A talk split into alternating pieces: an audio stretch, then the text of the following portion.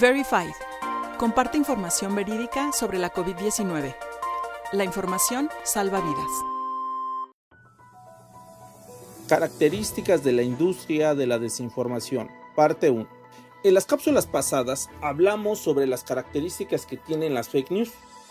Entre los seis elementos que la distinguen, existe uno que es el que actualmente ha propiciado la generación de lo que yo he llamado la industria de la desinformación. Con la llegada de Internet, los medios de comunicación comienzan a perder el monopolio de generación de información que tenían, pero no solo los medios entrarían en una crisis, sino que la desinformación que era construida por parte de los gobiernos también llegaría precisamente a generar una crisis en el monopolio de la generación de la información que tuvo en su momento el gobierno. Por lo tanto, propongo tres características que forman parte de la industria de la desinformación. Uno, una de las características que tendría la desinformación en la era digital es que esta ha propiciado el surgimiento de una industria que vive de la generación de fake news. Con ello, la desinformación digital no solo tendría intereses políticos, sino que ahora la desinformación se construiría a partir de los intereses que tengan aquellos que formulan narrativas falsas. Con ello, lo que quiero decir es que ahora cualquier persona puede generar desinformación. En la actualidad, la industria de la desinformación opera bajo una lógica muy sofisticada, similar a la de cualquier espacio laboral que genera un producto que tiene por supuesto una alta demanda de consumo. Por lo tanto, se actualiza constantemente para que este producto siga siendo atractivo para un público. En la siguiente cápsula hablaremos de las dos siguientes características que tiene la industria de la desinformación. Pero antes no me quiero despedir sin desearles un feliz y próspero 2022. Nos vemos en la próxima cápsula.